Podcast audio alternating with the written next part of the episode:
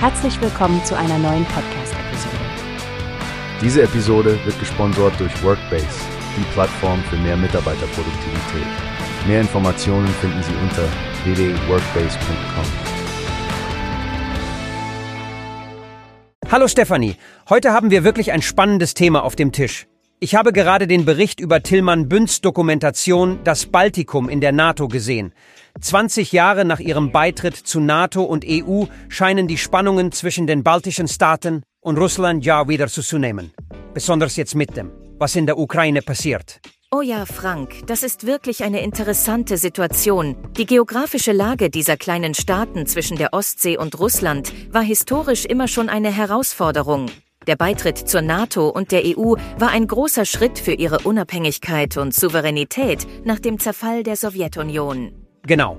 Und dieser Filmemacher, Tillmann Bünz, der reist entlang der östlichen Landesgrenze des Baltikums und trifft auf ganz unterschiedliche Leute. Zum Beispiel diese zwei Frauen, Reda und Indre, die in Litauen durch die Wälder an der weißrussischen Grenze kriechen. Das ist schon bezeichnend für die allgemeine Stimmung dort, oder? Absolut. Und dann ist da noch Ricardas Idol, der litauische Schützenveteran. Das erinnert alles an die kritische Zeit der 90er Jahre. Besonders beeindruckend finde ich die Geschichte von Natalia, einer ethnischen Russin, die sich einem lettischen Chor anschließt. Da sieht man wirklich, wie Kultur Brücken bauen kann. Da gebe ich dir recht, Stefanie. Kultur kann so viel bewirken. Und am anderen Ende des Spektrums steht jemand wie die Kapitänin Laure in Estland, die neben ihrem militärischen Engagement auch Romane schreibt. Das zeigt doch die Vielfalt und die Widerstandsfähigkeit der Menschen im Baltikum. Ganz meine Meinung, Frank. Ebenso faszinierend finde ich die Figur Erik, den ehemaligen Geheimdienstchef Estlands. Denk mal zurück, sie standen damals mit sogenannten 300 alten Kalaschnikows da. Und jetzt sind sie ein fester Bestandteil der NATO. Das ist wirklich eine Erfolgsgeschichte.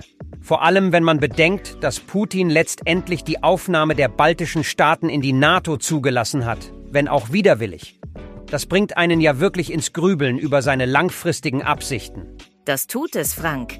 Diese Dokumentation klingt auf jeden Fall nach einem Muss für alle, die sich für europäische Sicherheitspolitik und die neueren Geschichte des Baltikums interessieren.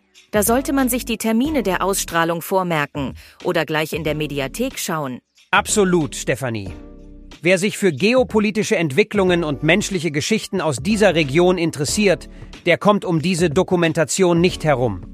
Da wird unser nächstes Treffen wohl mit einer gründlichen Diskussion darüber starten. Wie hast du gehört? Es gibt eine Plattform, die wir probieren sollen.